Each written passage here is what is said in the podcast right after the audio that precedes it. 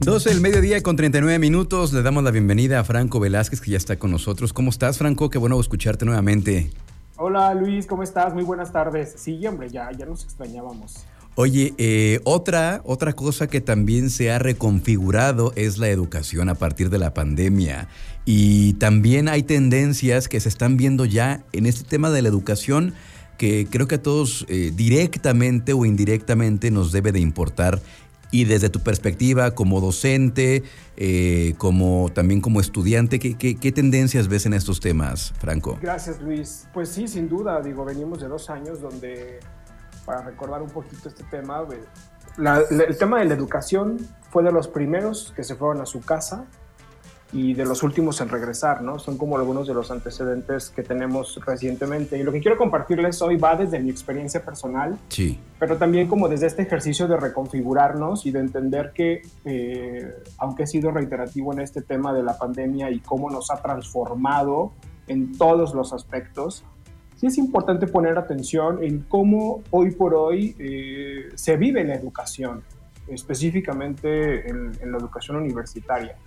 Eh, como te mencionaba, pues bueno, al principio fueron de las primeras en, cerrar, las últimas en regresar. Se tuvieron que generar una serie de herramientas para el aprendizaje a distancia, que quizás eh, estábamos ya como empezando a tener esta, esta modalidad de educación a distancia, pero el tema del COVID pues prácticamente aceleró todo este proceso para el aprendizaje y la educación hacia el futuro. Y, los padres de familia, específicamente en niveles básicos, tuvieron un rol súper importante, porque mm. prácticamente los padres de familia o los tutores tuvieron que convertirse también en profesores de sus propios hijos. Sí. Y eso reconfiguró pues la forma eh, de la educación, ¿no? O la forma en educar, ¿no? Creo que los padres tuvieron que ser un poco, mucho, muy poco, un poco o mucho, muy sensibles a la labor del profesor en el aula, ¿no? Entonces, lo que intento hoy compartirte es, eh, estoy regresando como profesor, como coordinador académico, y me cuestioné el, punto principal de, bueno, ¿cómo está el tema de la educación? ¿Qué están buscando los jóvenes eh, al ingresar a una licenciatura, ¿no? El efecto de la pandemia hizo que muchos de los jóvenes dejaran las aulas, eh, muchos otros tuvieron que encontrar una nueva forma de cómo educar, o cómo adquirir conocimientos. Y desde esta perspectiva personal es lo que quiero compartirles esta tarde, ¿no? Estas tendencias educativas en nuestro país. Y fíjate que lo importante acá, Luis, es que la proyección habla de que los contenidos educativos eh, tenderán a ser o se busca que sean mucho más personalizados. Es importante entender el nivel de conocimiento y también es importante comprender la manera de aprender de los estudiantes. Los estudiantes tienen otro chip completamente diferente a partir del tema de pandemia. Hoy por hoy están buscando otras, otras formas de, de, aprendizaje, ¿no? Y temas como la salud mental, el emprendimiento, el crecimiento en el tema de las licenciaturas en humanidades y la experiencia del alumno son hoy por hoy importantes eh, a partir de la pandemia. Son situaciones que, que, veremos en, crecimiento.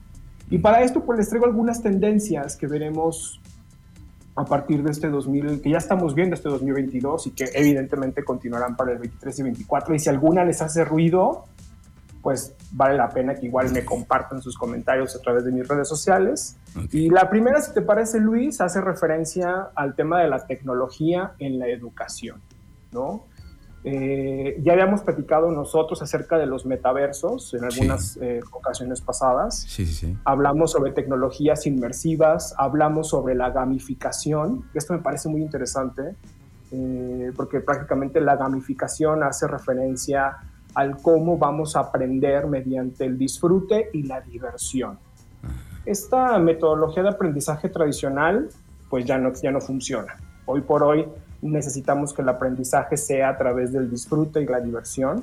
Y algo que me parece muy interesante es el microaprendizaje.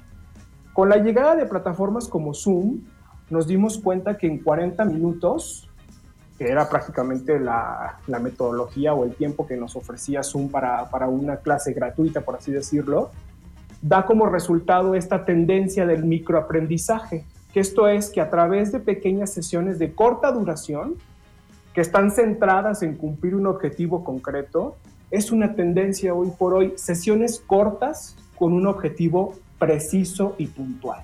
Y es parte de la tecnología dentro de la educación.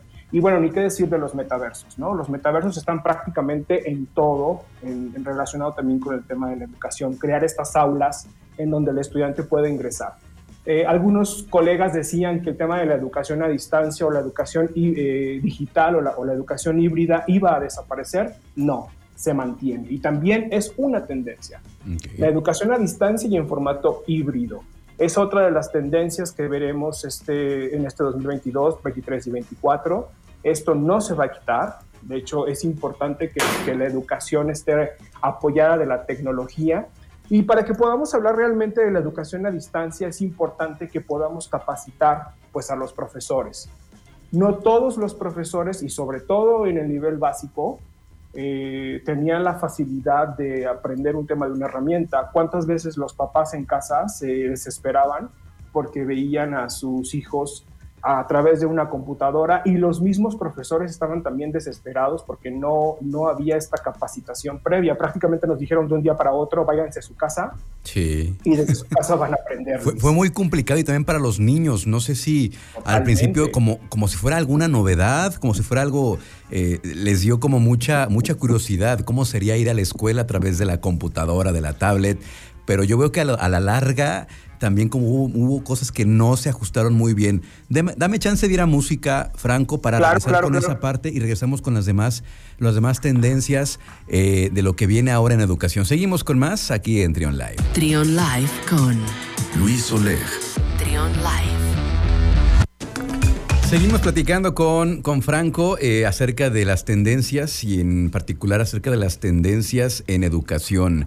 Eh, Franco, nos platicabas ya de algunas, hablabas de dos, dos tendencias, hablabas de este microaprendizaje que también es muy importante, de hacer como más efectivo el tiempo para aprender estos temas más eh, y, que, bueno, pues también no sea tan tedioso estar tanto tiempo frente a la computadora. ¿Qué otras tendencias compartirías? No, y además, como tú lo dices, bueno, pues venimos de un proceso donde en 40 minutos nos daban una clase o compartíamos una clase, ¿no? Entonces, esto aceleró la manera de aprender. Eh, pocas palabras es como quitar un poco la paja e irnos al objetivo preciso y claro que el estudiante necesita aprender y comprender.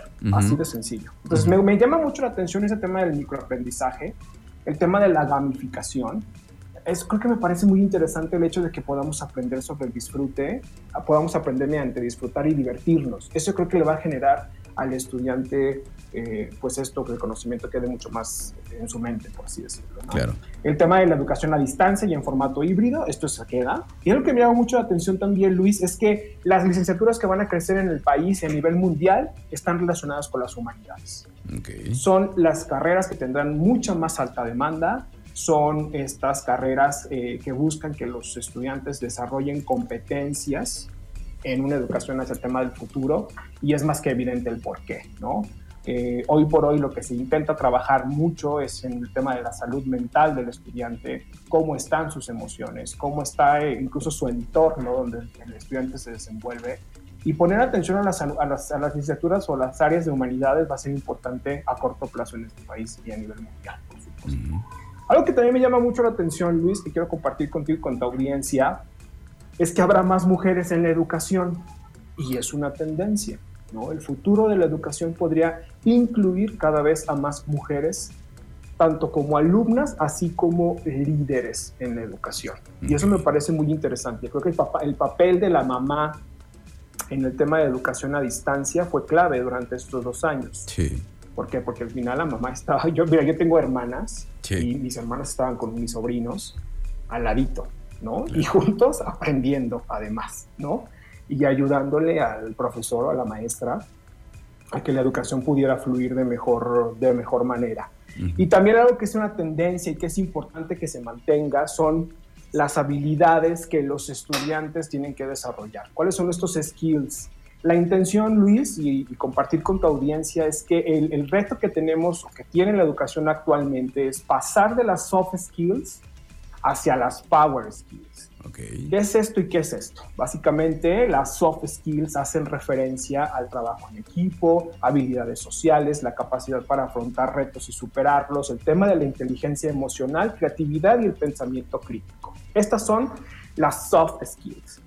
Y buscamos ahora en la educación o a través de la educación que se detone el Power Skills, que prácticamente tiene que ver con relaciones interpersonales y comunicativas y por supuesto el control de las emociones, la perseverancia y el autoconocimiento. Entonces el estudiante tendrá la posibilidad de poder tener una mejor capacidad resolutiva a todo lo que se le ponga enfrente. Y esto me parece sumamente interesante porque creo que le va a dar una visión muy diferente a un egresado de cualquier licenciatura en este, en este país. Claro. ¿Qué piensas? ¿Qué opinas? Sí, ya, ya egresaste, ya traes como estas que le llamas soft skills, pero ¿qué tú puedes dar extra? ¿Qué te hace distinto? ¿Qué te hace diferente? ¿Por, por qué? Porque una empresa habría de valorarte, habría de considerarte en relación a otras personas y estas habilidades que regresamos a lo mismo, habían estado, han estado todo el tiempo probablemente frente a nosotros, pero ahora cobran relevancia la manera en cómo te desarrollas, cómo resuelves, resuelves problemas, cómo sacas una situación adelante, ¿no? Y justo creo que lo más importante aquí es, como bien tú lo mencionas, cómo te enfrentas y cómo, cómo resuelves, sí, ¿no? Sí. Quizás a lo mejor antes te, te, tenían que decir cómo resolver las cosas y ahora lo que se busca es que tengas este power skills, ¿no? Que tú, que tú mismo puedas identificar un tema o un problema, atenderlo y resolverlo, que tengas la capacidad para ello. Y eso me parece eh, muy interesante, sobre todo en el caso que yo estoy con alumnos de un target de 19 a 21 años aproximadamente, de pronto tienen esta frustración de no saber cómo resolver las cosas, ¿no? Y, si, y, después de estos dos años, pues es más complicado todavía. ¿no? Eso, te iba, te iba, a comentar porque yo tengo la, tengo la percepción, y creo que mucha gente, que las nuevas generaciones eh, les cuesta más trabajo resolver situaciones eh, adversas o probablemente sea que están acostumbrados a tener todo resuelto de manera muy sencilla. Y ahora con esto que está tomando relevancia, hay un gran reto tanto para los profesores como para ellos, para los papás también, para sacarlos adelante y que estén más alerta, ¿no crees? Y bueno, y, también creo que las empresas tienen que ser conscientes de las nuevas necesidades, tanto físicas y emocionales, que tienen los egresados de las licenciaturas. Digo, yo egresé hace muchos años de, de la licenciatura y bueno, ni qué decir del perfil de egreso, ¿no? O sea, a veces llegabas a las empresas y te decían, bueno, eres bueno para esto, sí, ah, bueno, pues contratado, ¿no? Y ahora hay otros, otras habilidades que son importantes considerar. Y ya para finalizar, Luis, eh, la experiencia del alumno.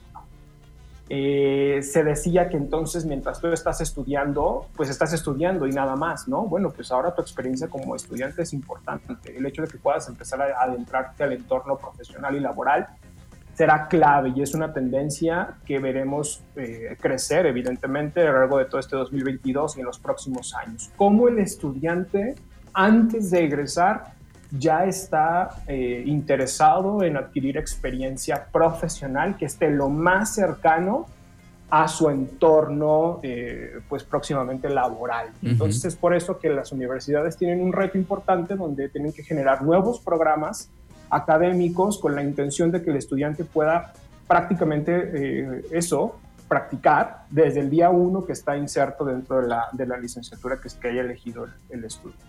Pues a grandes rasgos estas tendencias son las que veremos este 2022, 23 y 24, evidentemente, los próximos años, con la intención de que la educación evolucione y se adapte a las nuevas necesidades tanto de los estudiantes como de la sociedad este, en el sentido profesional o en el ámbito laboral a corto plazo, Luis. ¿Cómo ves? Pues interesante, ¿eh? Cómo todos los ámbitos se están reconfigurando, se están moviendo y se están adaptando a los nuevos cambios, a los nuevos tiempos y pues siempre aquí la pandemia jugó un papel fundamental en acelerar esto que probablemente iba a tardar no sé si 10, 15 años, etcétera, pero ahora fue en dos años y pues estaremos ahí al pendiente para que tú nos vayas diciendo por dónde se va a ir moviendo el mundo. Franco, muchísimas gracias. ¿Cómo te encontramos en redes sociales, por favor?